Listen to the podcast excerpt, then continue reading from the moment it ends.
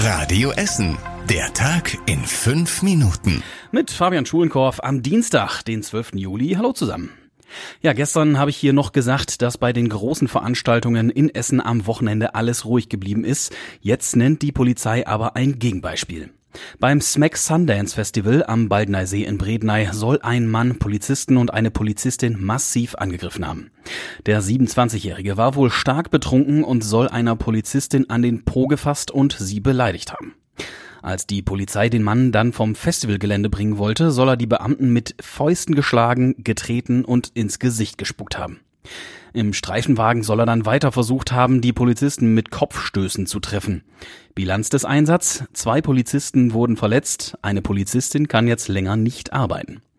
Der aggressive Mann bekommt eine ganze Reihe von Anzeigen, darunter wegen Körperverletzung, Widerstand gegen Vollstreckungsbeamte, Beleidigung und sexuelle Nötigung. Während der Mann auf seinen Prozess wartet, sind heute die Prozesse zu einer spektakulären Drogenrazzia bei uns in Essen gestartet. Vielleicht erinnert ihr euch, im Januar hat die Polizei an insgesamt 20 Standorten Gebäude gestürmt. Dabei waren auch ein Polizeipanzer und ein Hubschrauber im Einsatz. Insgesamt hat die Polizei dabei zwölf Personen festgenommen, unter anderem auf einem Gelände in Freisenbruch. Das könnten wohl Drogenhändler sein und vier von ihnen stehen seit heute vor Gericht. Einer der Festgenommenen soll in seiner Wohnung und seiner Firma mehr als 40 Kilogramm Cannabis und Amphetamine gelagert haben.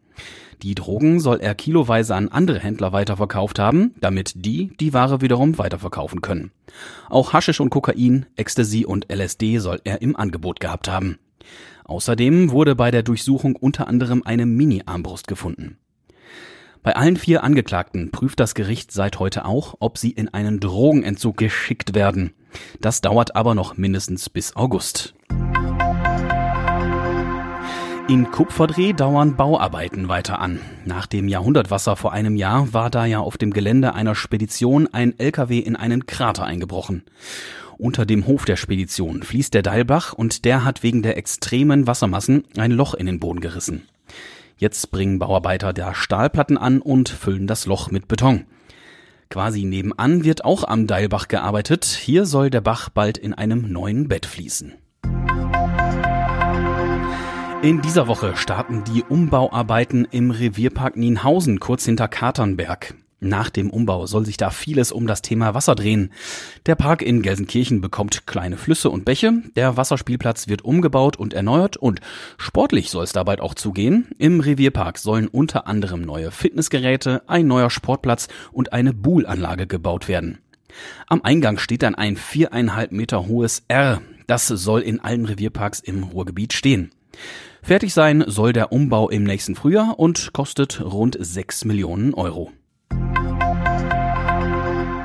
Und dann gibt's noch gute Nachrichten einer anderen Baustelle im Essener Norden. Essen hat nämlich eine Baustelle weniger. Die Straße vor dem neuen Lidl-Markt in Altenessen ist seit gestern wieder frei. Das hat länger gedauert als geplant, weil die Baufirma die Fahrbahnen falsch markiert hatte. Probleme hat es an der Baustelle schon vorher gegeben. Die Baufirma, die von dem Discounter beauftragt wurde, hatte die Linksabbiegerspur zu schmal gebaut. Eine neue Ampel und die Linksabbiegerspur in Richtung Norden sollen dafür sorgen, dass sich der Verkehr da nicht mehr so staut, wenn viele Menschen einkaufen fahren.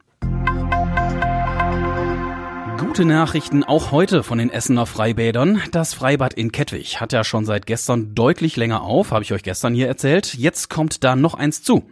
Seit heute hat auch das Oststadtbad in Freisenbruch länger auf. Es öffnet jetzt unter der Woche von halb sieben bis zehn Uhr. Bisher war es ja nur nachmittags auf. Die Stadt hat doch noch einige Rettungsschwimmer gefunden, die in den Bädern aufpassen. Die Personallage, die bleibt aber trotzdem angespannt. Das Schwimmzentrum in Rüttenscheid zum Beispiel konnte heute erst später öffnen.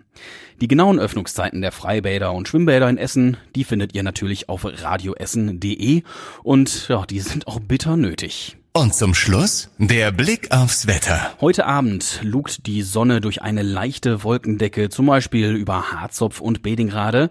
Zum Abend kommen dann noch ein paar mehr Wolken zu uns nach Essen. Es bleibt dabei aber trocken. Auch morgen bekommen wir wieder viel Sonne und die beschert uns Temperaturen von bis zu 30 Grad. Ja, noch frisch gibt's das Wetter, die Nachrichten aus Essen und der Welt und den Radio Essen Verkehrsservice wieder morgen früh ab 6 Uhr in der Radio Essen Frühschicht.